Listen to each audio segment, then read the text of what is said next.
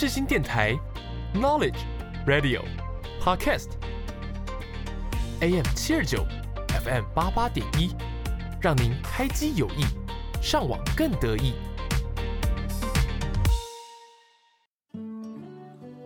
不管是什么时候，追剧总是放松力最好的一种，又或是到不同的艺术展沉淀生活的杂质。如果你也喜欢追剧和看展，更想了解许多影剧和艺术表演的故事，那欢迎你收听《听话让我看看》。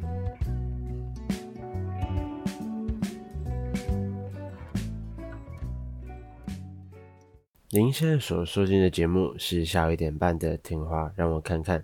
本集将为大家介绍的电影是《颠老正传》。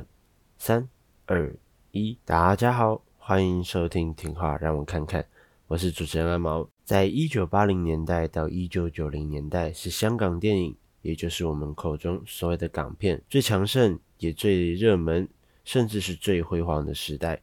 在那时候，不论是产量、票房、品质、艺术性，均能有出人意料之外的奇迹。并形成庞大的电影工业，总产值甚至超过亚洲电影强国印度，跃居世界第二位，仅次于美国的好莱坞。也就是为什么香港也被称作东方的好莱坞的原因所在。讲了这么多，其实就是想告诉各位，在对于成长在那个年代下的小朋友，港片可以说是对他们的童年有深深的影响，甚至一直绵延到了现在。都仍然有许多部经典的好片，其中令人难以忘怀的桥段，使得看过的人们都会当日常梗在说。虽然我并不属于那个年代，但以一个二零零三年出生的小孩来说，我小时候也很常跟着爸爸看着电影台的那些经典港片。周星驰的电影完全不用多说，基本电影台轮播大王啊，《家有喜事》啊，《赌神》《赌侠》《赌圣》系列，《古惑仔》六部。与与龙共舞之类啊，这些都是在我成长过程中很常无聊打开电视就放着，因为基本都看过了，只差电影台词没背起来而已吧。不过今天呢，想跟各位介绍的这部港片颠老正传，英文为 The Lunatics，台湾取名为天天星期七，或许并不是很多人都听过，但我认为是一部值得大家欣赏的电影，而原因一样会在下个单元揭晓。先让我们来听听这首由 Valdi 所演唱的 Mabataki 吧。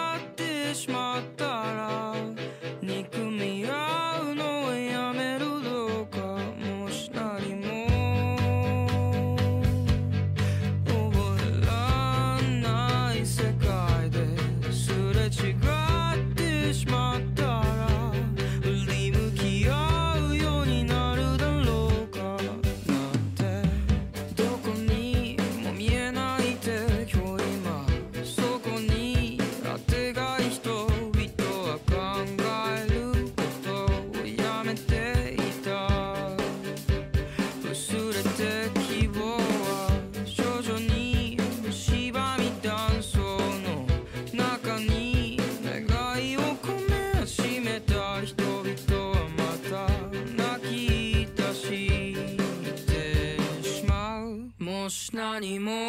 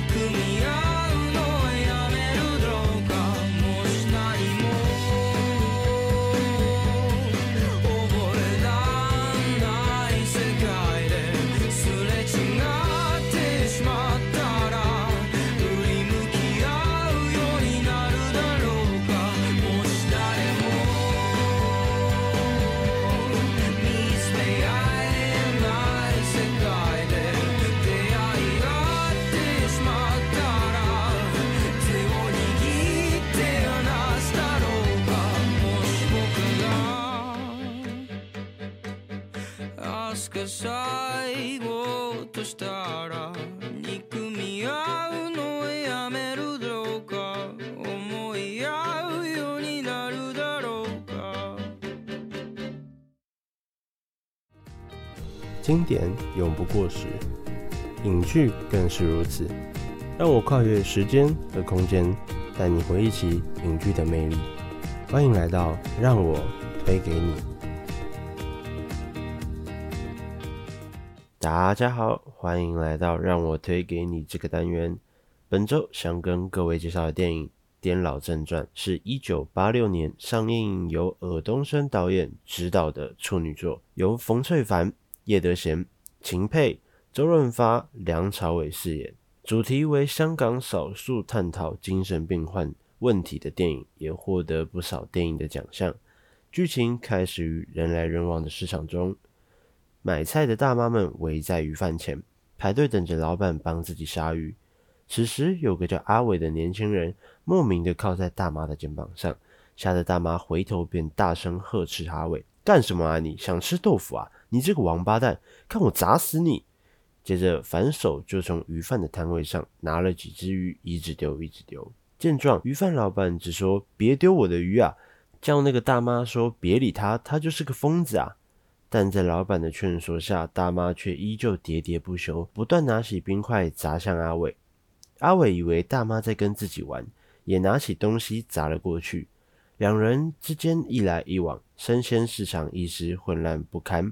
人们纷纷散去，被打扰的生意的鱼贩拿起刀，想着吓跑阿伟，可阿伟还是以为鱼贩在跟自己玩，于是自己也拿起了把刀，学着鱼贩的样子胡乱挥舞。鱼贩此时也被吓得落荒而逃，随后警察很快便赶到现场。但就在准备行动时，一个中年男子却拦住了警方，并亮出证件，自称是精神病救助会的社工老徐，提议想在警方前先让他去试试。只见老徐慢慢朝着阿伟走了过去，在阿伟惊恐和疑惑的眼光中，老徐从包中拿出了一把玩具宝剑，二人隔空一阵比划，接着老徐将宝剑扔掉。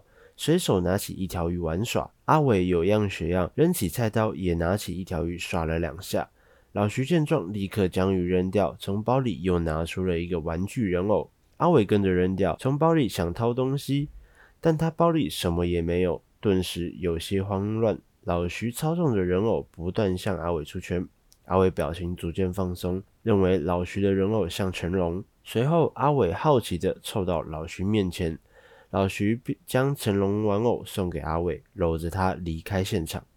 在护送阿伟上警车时，蜂拥而来的记者对着阿伟疯狂拍照，刺眼的闪光灯吓得他不断尖叫。老徐提醒记者不要用闪光灯，可记者哪会管这么多？情急之下，阿伟只好打翻一个女记者的相机。殊不知，第二天老徐上班就看见那个相机被打翻的女记者出现在自己的办公室。记者小刘不是来兴师问罪，反而希望能够报道他们的工作。老徐断然拒绝，说着他们照顾的可都是疯子，怎么能带一个女人观摩呢？此时，老板进来说道：“救助会本来就没有经济来源，一切开销全靠慈善捐助。”女记者愿意帮我们报道，无疑是为他们免费打广告。这件事情没有商量的余地。同事阿明也在一旁帮忙劝导：这种女记者啊，往往吃不了多少苦，不出一星期，肯定就熬不下去了。那话都说到这份上，老徐只好答应，耐着自己的性子跟小刘谈合作内容。小刘滔滔不绝地开始讲着自己的计划，但他没说几句就被老徐打断。老徐说着：“够了，够了。”要小刘先听听自己说的。我现在照顾的全都是精神病，大部分的情绪啊都不稳定。我花了很长的时间才得到他们的信任，有很多到现在都还有危险性，连我自己都不敢贸然靠近他们。所以，如果你要跟着我去看他们，就必须要按照我的规则走。规则总共有三条：第一，不能穿太显眼的衣服，因为这容易刺激他们；第二，老徐让他见，小刘才能见。有些是真的很危险。第三，不能随便跟病人讲话，大部分病人都很敏感，听到不喜欢的话，随时都有可能暴走，做出不可控制的举动。这一番话下来啊，小刘听着就觉得规矩怎么这么麻烦，便一副不耐烦的态度啊。但老徐赶紧提醒他，不耐烦也不行。可小刘却觉得老徐在因为昨天相机的事情故意刁难他。这时，一个医生走了进来，老徐客气的跟他打招呼，却见医生直接坐在小刘身旁，开始肆意的抚摸小刘的脸，说着“蛮漂亮的嘛”。小刘则表现十分惊恐。医生见状，则大骂：“小刘，你有病！”说着，掏出针管就要帮小刘打一针。小刘被吓得落荒而逃。那个医生想追小刘，却被老徐拦住，要医生等一等。说着，他还没有挂号啊！医生也看着小刘，重复着一样的话：“啊，对对对，他还没有挂号啊，记得来挂号。”老徐则趁机跟小刘说：“明天八点半，在尖头咀码头的公共厕所去挂号。”经过此事，小刘也算是摸清了老徐的规矩。第二天，小刘穿着全身宿舍衣服，跟着老徐展开了一天的工作。据老徐所说，病人们都没有固定的地方，社工的工作就像查户口一样，每三个月需要排查一次，看他们都在哪，需要什么样的帮助。他们也曾想过给病人换个舒服点、好点的地方，可病人们并不愿意，甚至连洗澡都不行。当初他们曾经给一个病人洗澡，却不曾想洗完澡后，病人因为不适应就死掉了。从此，他们便打消了这个念头。那层脏污或许是病人们的保护膜。谈话间，两人已经走访了几个病人，小刘也在其中试图采访几个，但病人的话他根本听不懂。午后，他们来到一个阿婆家门口，阿婆见到两人便躲了起来。老徐让小刘听从他的规矩，不要见阿婆。接着就独自进入了院子。阿婆收集了很多空罐子，用绳子串起来，挂得满院都是。老徐艰难地穿过空罐密林，然后蹲在门口呼唤阿婆。谁知里面突然传来爆炸的交响乐声，把老徐一把吓倒在了空罐堆上。这时阿婆探出头来，笑得像个恶作剧得逞的孩子。之后老徐和阿婆开始交流。阿婆不知从哪来弄来的音响，自己还接了电线，甚至还知道乐曲的作者，还拿出钱说着自己不用领救济金。但就在阿婆和老徐闲话家常、滔滔不绝时，小刘突然凑了过来。阿婆脸色骤变，老徐见状赶忙拉小刘走，但小刘却觉得阿婆很正常，不愿意错过难得的机会，不顾老徐的劝阻，开始与阿婆搭话。结果没说几句，阿婆就掏出了一把剪刀，把小刘吓得第二次落荒而逃。撞倒了一扇门后，摔倒在地上，阿婆就停下动作，任由老徐拿走剪刀，自己则又笑得像个小孩子，说着“胆小鬼”，哈哈哈哈哈！一天的工作就这样结束了。小刘身为记者的工作可以说是毫无进展，却对病人们有了新的认知。小刘说自己并不觉得他们很可怜。说不定他们比我们正常人还要开心，也许他们有自己的世界，没有烦恼，不像我们要熬一辈子。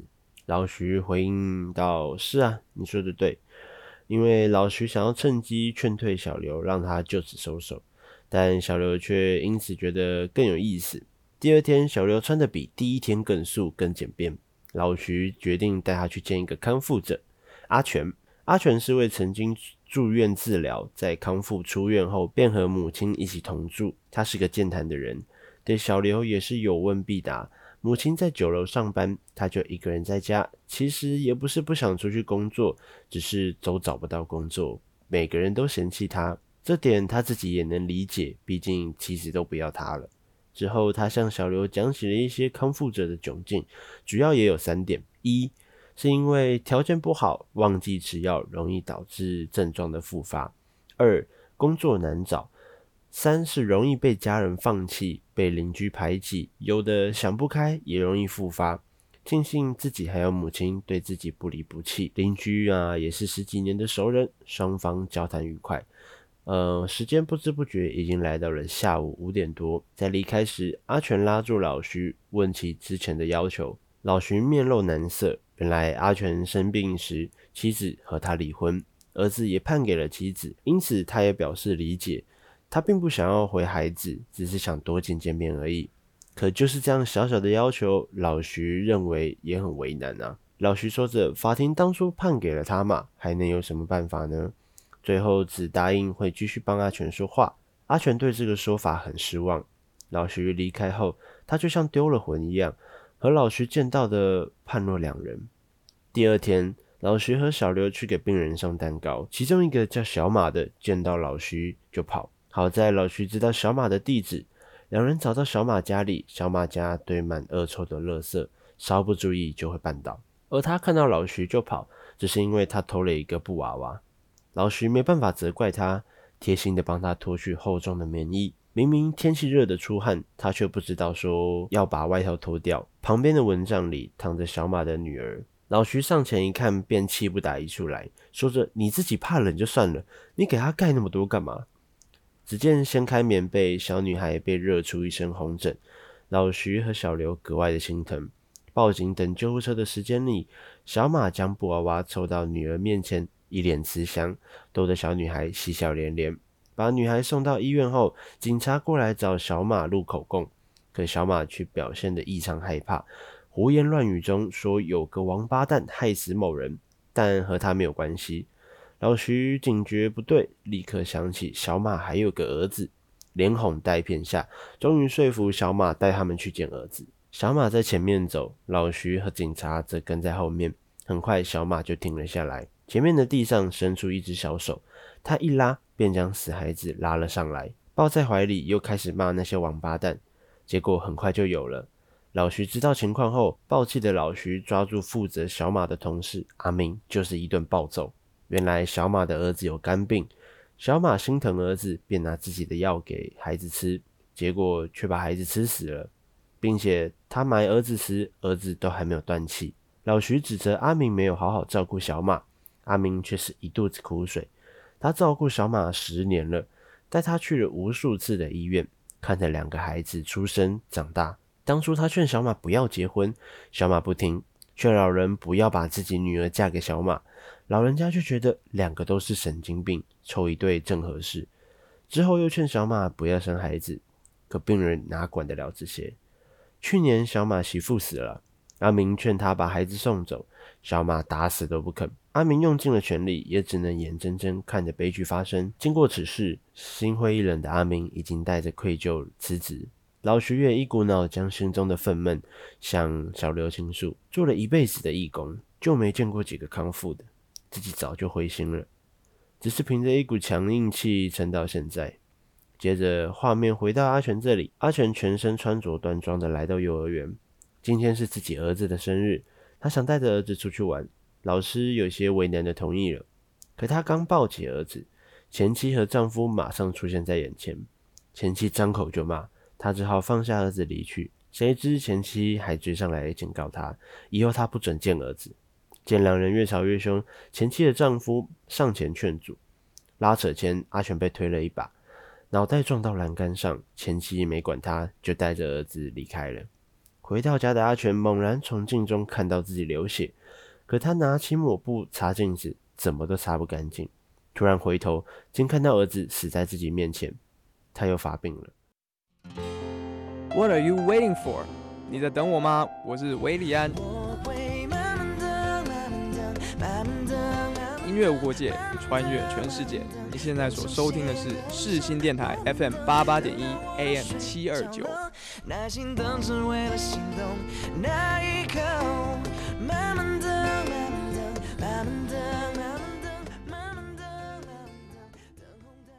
在出现幻觉后，阿全开始在楼梯间来回踱步，嘴里不停的重复一句话：“通通该死，通通该死。”幸好母亲刚好赶回家。才在惊动所有邻居前将他拉回家里。前面提到，阿全本是一位康复了的精神病患者，可白天与前妻和她的丈夫冲突，双方争执不下时，阿全被推了一把，头也因此撞到栏杆上，造成回家后的他病情再次的发作，甚至比以往更严重。社工老徐接到电话，很快便赶到了阿全家，但家门紧锁，好心的邻居让他们从自家翻窗。这才从阳台偷偷看见阿全的情况。此刻的他正在虐杀一只活鸡。邻居告诉了老徐，这情况已经持续好几天了。阿全每天都要杀好几只啊。而阿全母亲似乎也默认了这件事。一旁的小刘则把画面拍了下来。老徐还是决定找阿全的妈妈，但阿全妈妈并不信任他，甚至下跪要他们别管了。阿全都四十多了，他不希望儿子被关医院一辈子。听到这里，老徐也决定打退堂鼓，家属不配合他也没办法。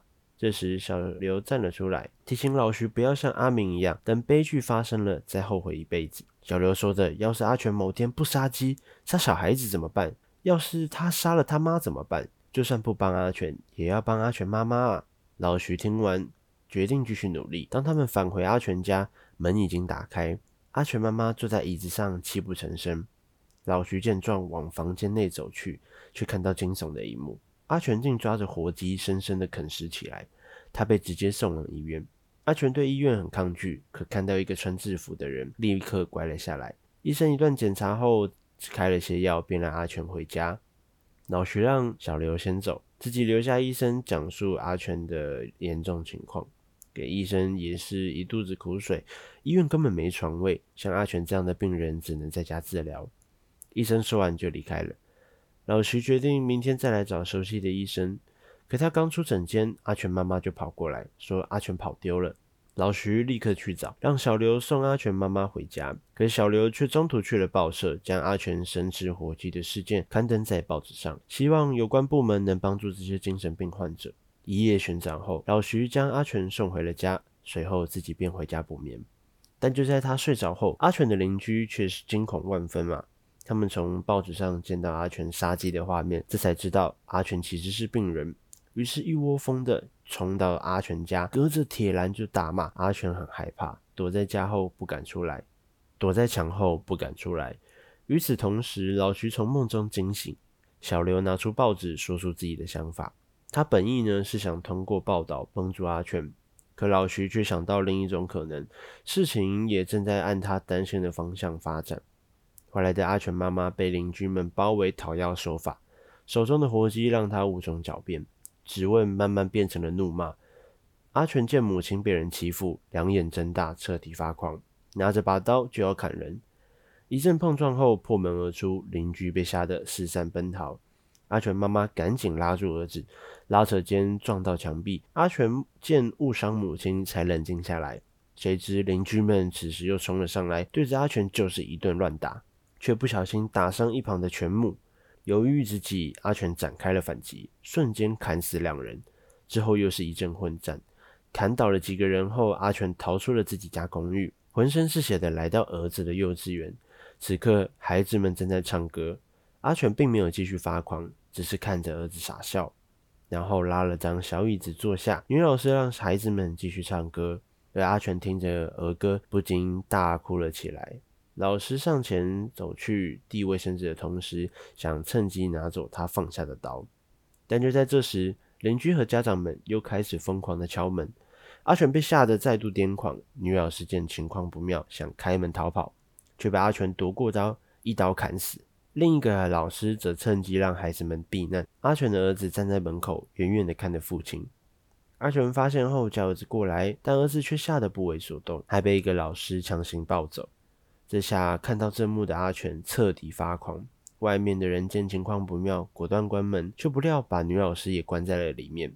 这时老徐两人赶到，看到一个警察过来，他立刻想让警察翻窗进去。他知道阿全怕穿制服的，希望警察能让他冷静下来，但他却忘了连那个女老师也是穿制服的。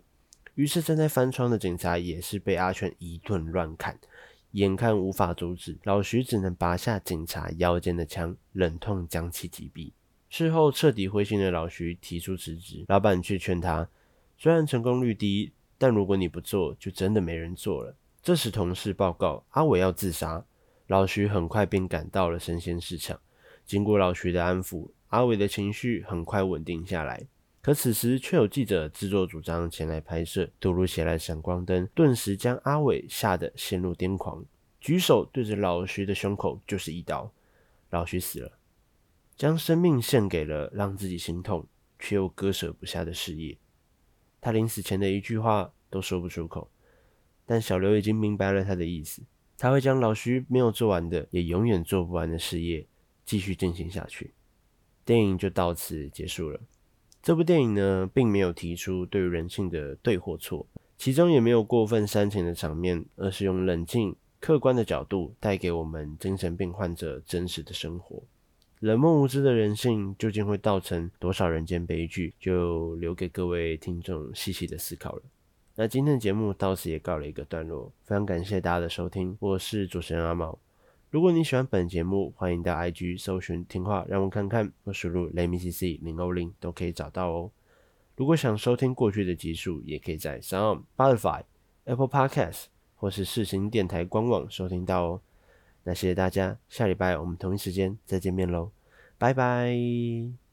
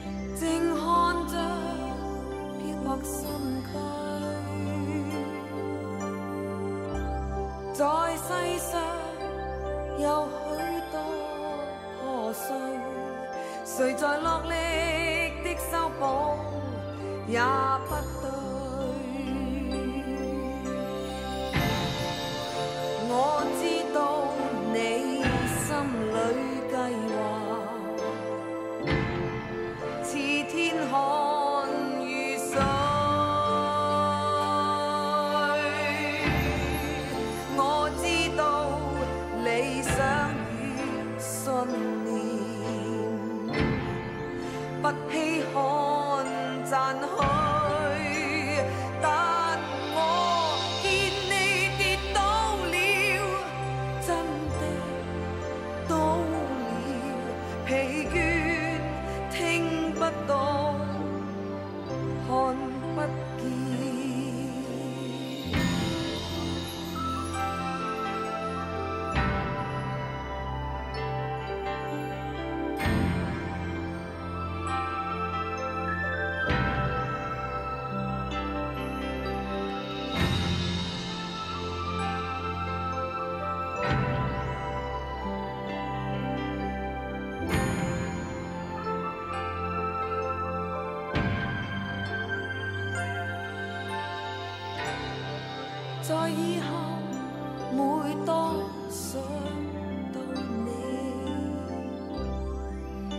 理想